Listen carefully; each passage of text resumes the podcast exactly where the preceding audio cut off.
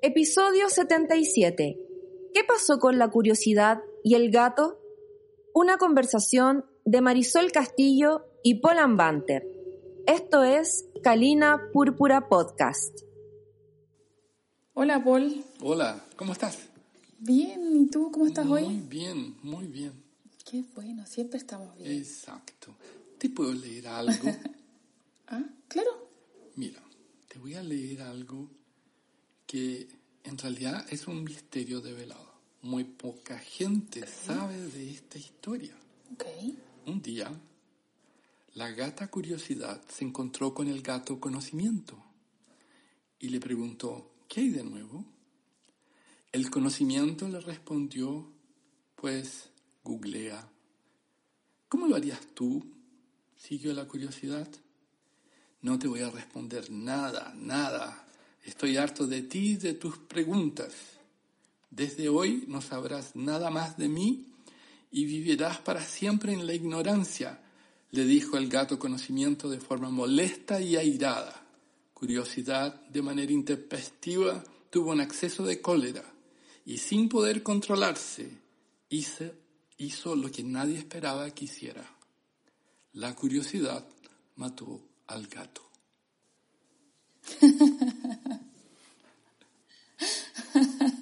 Qué buena. ¿Sabías esa historia?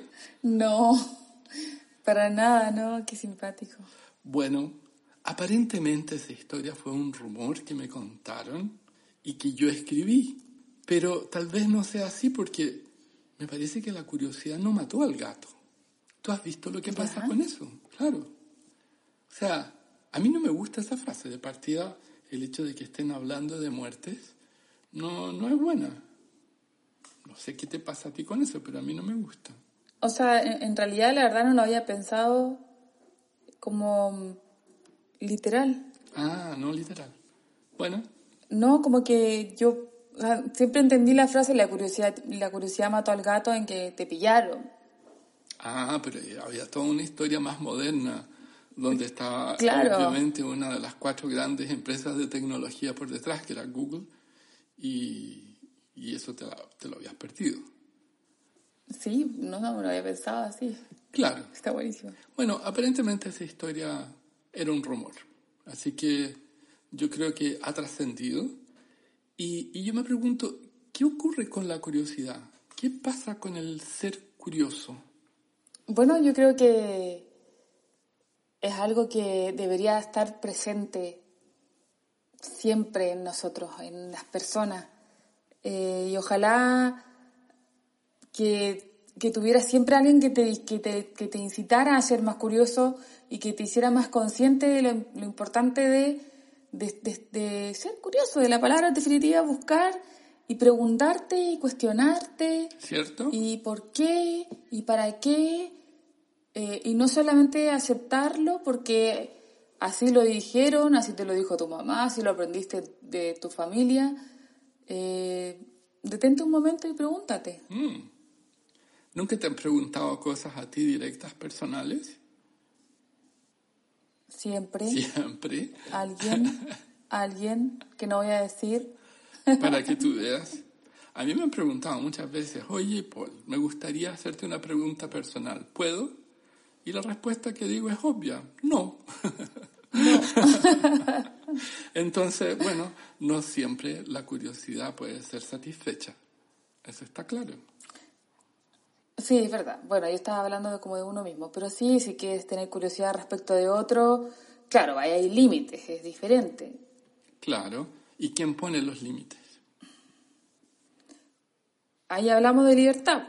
Entramos con ese concepto de que la libertad tuya termina cuando empieza la del otro. Claro, sí. ¿Y, y, y qué sería ser realmente curioso para ti entonces?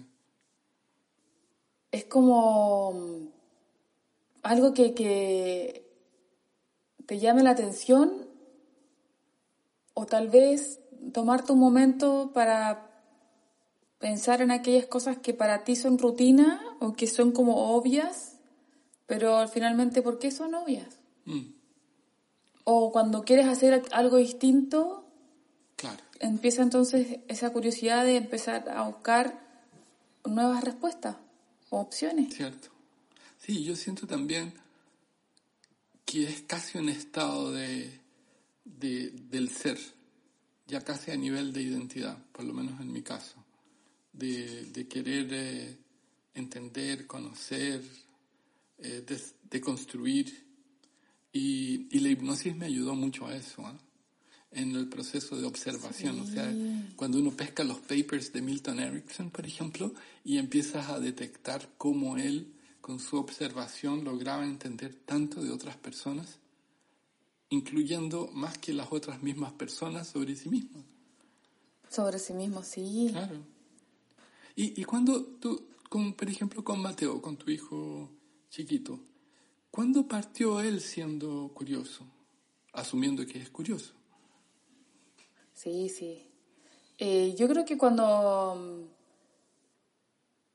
desde pequeñito, cuando ya se empezó a, a caminar, eh, lo encontraba metido en un closet, lo encontraba metido en el, el otro closet, o abriendo los cajones, eh, abriendo el refrigerador, siempre como que estaba abriendo cosas ya. que estuvieran a su alcance. Mira tú. Porque todavía no aprendía a hablar. Claro. Pero ya habría cosas. Pero sí, de pe un... pero ya habría todo. Claro. Tocaba todo. ¿Y, ¿Y, tú crees que es una, es una, digamos, característica más generalizada la curiosidad? Yo creo que sí viene desde, desde la biología propia del ser humano, desde que nacen por un tema de sobrevivencia. Uh -huh. eh, de, de, tener esta intuición de querer tocar eh, yo creo que primeramente para saber si te caes o no te caes, si te puedes sujetar o no te puedes sujetar. Claro. Y, y luego eso se va desarrollando, pero también me imagino que eh, también tiene que venir acompañado de un estímulo. Claro. De cuando eres pequeño. Bueno, hay... O sea, yo creo que... No, dile, dale. Ah, sí, porque que, que si no se estimula a un niño pequeño eh, a descubrir, a, a que me pasó muchas veces, que a veces uno asume, yo, obviamente, que sabe hacer las cosas. Uh -huh. ¿Cómo no vas a saber lo que significa siéntate bien en la mesa? Uh -huh. No sabe lo que... No, de partida, Entonces, ¿qué es mesa? ¿Qué? Exacto, ¿Qué siéntate en la mesa. Pero tu no, hijo de hecho, se... pasó una vez que me dijo eso. ¿Pero tu hijo se sentaba en la mesa o en la silla para estar en la mesa? Eso, pues, eso, eso me pasó. Ah, que le dije, siéntate bien en la mesa. ¿En la mesa? se sentó en la mesa. claro. Y ahí me di cuenta que era yo. Bueno, pero en definitiva, creo que tiene que venir de la mano de, de estímulos. Claro, claro. Bueno, y, y, el tema es cómo, cómo pesca la información que está obteniendo el pequeño, la pequeña o el adulto, la almacena en alguna parte para después hacer una conexión con otra cosa. Porque tú nunca sabes la conexión que, que va a ser hecha. Claro. Y, y ahora, yo, yo, he visto que hay personas que son curiosas, eh, sin embargo, esa información no se utiliza en procesos que pudieran ser más, más sofisticados. O sea, igual el proceso es bajo y la información después se pierde. Eso, eso te iba a preguntar, así como, ¿estará, ¿está directamente relacionado la curiosidad con, con el saber o con el ser, con el conocimiento, como dice la historia? Bueno, yo, yo, creo que de partida tienes que tener una buena cantidad de, de distinciones como para poder utilizar esa, esa data. Porque si no tienes las distinciones, ¿cómo sabes qué es qué? Claro. Eso ya... Es como, como, como dicen, eh, no es todo lo que sabes, sino qué haces con lo que sabes. También, claro, también. Y, y eventualmente no va a pasar nada con esa información porque pudiera ser también que no, no te interesara. O sea, por ejemplo, claro. eh, yo me recuerdo de mis clases de biología en el colegio, donde en realidad hacía un, me iba súper bien porque me, me memorizaba todo, pero no me interesaba para nada. Lamentablemente no me interesaba. Y, y aprendía eso y podía pasar una semana y yo ya no me acordaba, a pesar que había tenido una súper buena nota en una prueba, en un test, pero era como, ya, ojalá eso no quede en mi mente. Claro. Cuando, no sé, definías todos los nombres científicos, yo supongo que hoy día ya no se hace eso, de las plantas. La tabla periódica. Ah, de las plantas. De las plantas, claro. Qué fascinante los nombres en latín de como 20 plantas. ¿Ah? Pistilimus. Por ejemplo, claro. O en geografía en Brasil, cuando estudiabas los afluentes del río Amazonas, que son infinitos. Sí. Entonces imagínate Recítelos. algo así. Claro, le ponía música, sal- salía más fácil. Claro. Bueno, y desde ahí yo supongo que para todos debiera ser algo normal en términos de cómo arma la estructura lógica, que es lo que hablamos mucho nosotros en, en coaching integral y sí, de cómo se arma este árbol de conocimiento en tu misma mente. Entonces, hay una estructura dialéctica que se va conformando, pero la gente a veces no tiene conocimiento del por qué se arma, cómo se arma. Entonces, a veces es un caos. Y tú lo puedes ver también como la gente almacena ropa o, o guarda ropa, o como guarda archivos en un computador, o sea, estábamos hablando de taxonomía, y cómo al- arma la información en su cabeza. O sea, Ah. ¿sabías? O sea, yo en realidad no lo había pensado con esas cosas particulares, pero sí sé que las estrategias que usamos de, de pensamiento es la misma estrategia que aplicamos en cualquier circunstancia. Muchas veces sí. O sea, la misma estrategia que yo uso para decidir eh, qué ropa me pongo en la mañana, seguramente es la misma estrategia que voy a usar para decidir a dónde que me voy a comprar, no sé, algo así. Como ropa, por ejemplo, nuevamente. Con más ropa. Sí, no, no, no- más cajas para almacenar ropa. claro. No creo que sea eh, proyectable a todo, porque probablemente hay áreas de interés en las cuales tienes estrategias específicas. Pero como generalidad, como almacenas ciertas cosas, es como almacenas cierta información. Y desde ahí te puedes imaginar que alguien que es bastante caótico en su forma de almacenar eh, bienes o or- organizar su casa, etcétera, también lo va a hacer con la data. La data en el computador y la data en la cabeza. Sí. Claro.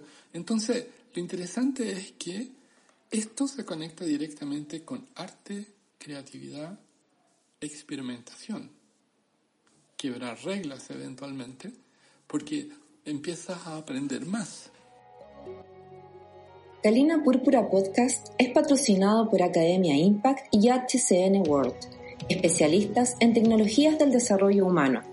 Puedes escucharnos en Spotify, Spreaker, iBox, iTunes o donde prefieras escuchar tus podcasts. Paul, estábamos hablando entonces de las estructuras de pensamiento y las estrategias que ciertas personas podíamos tener para contextos también específicos. Cierto. Y yo te estaba comentando que eso se conecta directamente con arte, con experimentación, con creatividad, con quebrar reglas. Y tú lo puedes ver que gran parte de lo que es el arte que nosotros apreciamos, en general, viene con un cambio de algo, con una experimentación Sí. de algo, algo novedoso. Y eso implica que hubo curiosidad entre medio. Pero primero, ahora lo interesante es que hay gente que conoce las reglas y las quiebra. Y hay otros que ni saben que existen las reglas, bueno, y las quebraron por ignorancia, pero igual hacen algo creativo. Tam- también Así hay es. muchas veces que eh, debido a la curiosidad, curiosidad se solucionan problemas. No sé si te recuerdas de algo. Estoy pensando, a ver, no sé qué estás pensando, pero estoy pensando en que sí, efectivamente, eh, la curiosidad equals estímulo. Innovación, creatividad, Sí, ¿cierto? te lleva a eso, te lleva a buscar alternativas distintas, porque si no, si sigues haciendo lo mismo ya no es tan creativo. Sí. Ahora te voy a llevar para otro lado. Y en ese lado, A sí, en el, en el mundo de las parejas, que deja de existir la curiosidad. ¿Por qué? Porque estás en lo banal, en lo cotidiano, en el día a día, y aquello que debería haber sido permanente una generación de curiosidad por saber cómo está el otro, se fuma. Ya no está. Oh. Es lo general. Entonces, ¿cómo pasaría si uno fuera curioso? Ten- a- Yo creo que sería como el consejo, a lo mejor la rutina mata las relaciones, podríamos decir. La curiosidad te ayudaría a levantar, no sé, a hacer cosas diferentes, a mantenerte más energético. Pero sería paradojal Ah. eso, porque en el fondo buscamos hábitos rutinarios que nos dan seguridad. ¿Y qué pasaría si existiera rutina con seguridad y curiosidad? ¿Por qué tiene que estar disociado? Es que, es, es que yo me imaginaba que no fuera siempre, de vez en cuando. Ah, ya. Es como la, es como lo que le pasa a muchos artistas que creen que tienen que Ya. inspirarse para poder hacer harto- algo creativo. Y no saben que lo creativo es parte del trabajo constante, de una rutina súper heavy. Ah. Ah, no es como que ellos tienen que, no es como, ah, tengo una idea. Claro, y están esperando dos años para inspirarse. Que llegue, O si no, dicen, estoy bloqueado. No sé cómo. claro, ¿Me puedes desbloquear? necesito algo que me inspire. Claro. No, no es así. Entonces tú le dices, tome desblocó y listo. Claro, También pasa entre amigos. De repente tú ves amigos que ya no tienen que decirse, porque en realidad entra en el mundo de la banalidad, de, lo, la poca curiosidad de lo que pasa con uno, con otro, qué piensa uno con otro. Y, interesante, ser curioso, creo que tú sabes eso, implica entrar en zonas que no están permitidas. pero pienso entonces que la curiosidad es algo que igual uno tiene que buscar o como, no sé si será como algo que sea permanente en, en la conducta de alguien En algún, o, ta- o tienes que ponerte como un, un recordatorio. Acuérdate de ser curioso. claro, Hoy es el día de la Es curiosidad. el día de la curiosidad. No es así. El próximo año tenemos nuevamente, espérese. Claro, reuniones de Yo creo que curiosidad. hay gente que la tiene como algo na- innato y otras que no.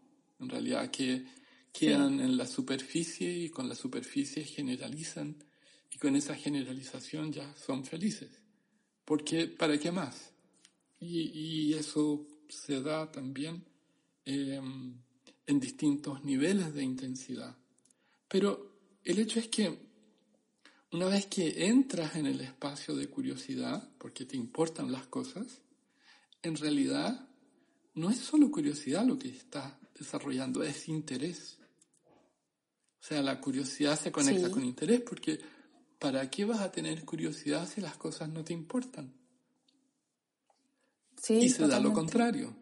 Si ya no tienes curiosidad, ¿te importa? ¿O es parte de un mueble que sabes que está ahí, botado y que tiene vida propia, pero es un mueble? Pero puede ser que en algún momento te acuerdes de ese mueble y un día que te vino la inspiración de la- o la curiosidad y tu creatividad, vamos a, a redecorar el mueble. Claro, pudiera ser que existiera el mueble todavía, efectivamente. Ahora, ¿qué pasa, por ejemplo, en ese proceso de transformaciones cuando uno tiene curiosidad por una cosa y la otra no? Por ejemplo, yo, yo me recuerdo que conocí a una persona donde la niña era geóloga y a él le gustaba leer.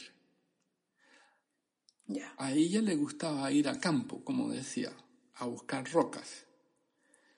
Con él, él odiaba las rocas. Entonces, cuando estaban en terreno, ella andaba colectando piedras, rocas, quería mostrárselas a él y él estaba sentado en el auto leyendo. Ah, yo pensé que ibas a decir que estaba sentado en la roca. No, no, no le gustaba. Por último. Y hay curiosidades negativas también. Claro. Por ejemplo, de personas que andan buscando eh, gossips, ¿no? Como, Claro, hacer daño. claro, como, o- como, ¿cómo se dice gossips? Eh, hmm, eh, Chismes. eso, buscando chismes. De, Ragots en francés, de ragots. Ay, sí, hay... bueno, pero yo creo que a todos nos gusta un poquitito los ¿En chismes. sí? ¿Sabes alguno? A ver, cuéntame. A ver, no, no, no tengo ningún chisme que puedo contar. Bueno, la otra cosa que ocurre también con la curiosidad es cuando, ya hemos visto, necesitas hacer un cierre de cognición y no logras dar esto como concluido, o sea, cerrar el círculo. Y, y desde ahí puede generar un serio problema porque ha- hay una ans- ansiedad de conocer aquello que no está disponible. ¿Y qué pasa cuando no lo logras, por ejemplo? Puede venir la frustración Frustración. o, o gatillar más creatividad todavía. Podría ser, claro. Podría ser. Sí, puedes poner a la mente de la persona en situaciones bastante paradojales. ¿no? Sí, y como bien eh, forzoso. Ajá. Me gustó, me gustó que eso, sabes que no lo había pensado, porque cuando hablaba de curiosidad, tenía como esa tendencia a pensar en algo como algo más negativo. Claro. ¿En serio? O sea, como que sí, como alguien curioso, alguien chismoso. Algo curioso también puede ser como algo novedoso, así como el dato que nadie conoce. Ya. Pero ahora que lo conectas con creatividad, que lo conectas con, Interés. eh, con interés, es, esa es lo que hacemos todos los días prácticamente, Claro. o es, es parte de nosotros. Claro. Y Lo que ocurre es que se transforma en banal. Probablemente tú llegas y le dices a tu hijo, ¿cómo estás hoy? Y él te responde con una frase cliché, como no hinches madre. No sé si hablará así tan Claro. formal, pero no, no, me dice, Y- bien mami, claro. dice. Y tú quedas conforme con eso. Claro, Y, y listo, y desde ahí se transforma en un protocolo de comunicación que no lleva a nada. Pero claro, no es todo momento para profundizar. eso mismo te iba a decir. ¿Te imaginas pasarte el día entero con Bueno. alguien? ¿Y qué significa bien para ti? Claro, bueno, Y muéstrame. eso podría ser ya para mentoring. Ahora, Sí, si vas a ver también, hay curiosidades en términos social, emocionales, colectivas.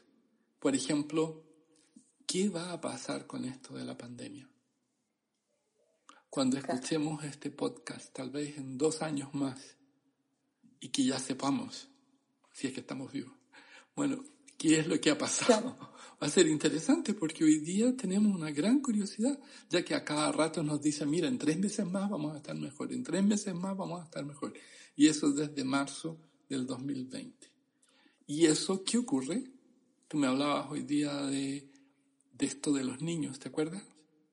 De, sí, de ese fenómeno. que se empiezan a gen- que se empiezan a generar fenómenos a raíz de del encierro, a raíz de, esta pandemia, de estar demasiado en contacto con los tuyos.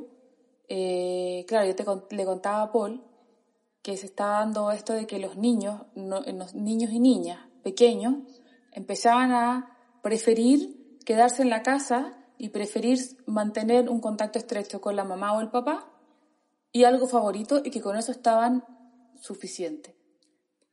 O sea, tengo mi mamá, tengo mi papá, tengo mi, mi juego favorito y listo, no quiero nada más, no quiero salir a correr, no quiero ir al colegio, no necesito sociabilizar. En el fondo se adaptaron porque en realidad tampoco puedes salir. Claro. Claro, cuando le dices salgamos, no, es prohibido, mamá. ¿Qué te pasa? Bueno, ar- estamos en fase 1. no, ya no. Estamos fase uno y media para dos. Ahora, cuando existe esa curiosidad social, también lo que tenemos es ansiedad colectiva. O sea, como una consecuencia, porque no logramos cerrar el círculo de la curiosidad, porque no está la información, y desde ahí hay una expectativa que empieza a generar depresiones, todos, una cantidad de... de- ¿Sabes qué? Ju- justo te quería mencionar eso. Ujú. Que ta- iba a decir que, bueno, prefiero cambiar la palabra ansioso por curioso. Es que no es lo mismo. Pero parece que viene. No es lo mismo. Claro, parece que viene, de- viene después. Es como el siguiente Sí, paso. Exacto. También, por ejemplo, la política genera curiosidad. No solo en las personas, pero en lo colectivo. y curiosidades en las familias, así como qué le pasará a Juanito y María eh, cuando viajen y hagan tal cosa, o cómo será el destino de esto. O sea, curiosidad existe en muchas formas, en muchas estructuras de pensamiento. ¿Qué te pareció todo esto? Me encantó porque así lo vamos a utilizar en distintas perspectivas igual y en distintas perspectivas tiene distintos significados. Me encantó tu conclusión y reflexión. Muchas gracias. gracias, que Paul. muy bien. Estés bien. Chao. Y muy curioso. Sí. Chao, chao. Agradecemos las experiencias de Marisol Castillo y Polan Banter. Esta es una producción de Academia Impact y HCN World. Puedes saber más sobre los temas conversados en www.pol-andbanter.com.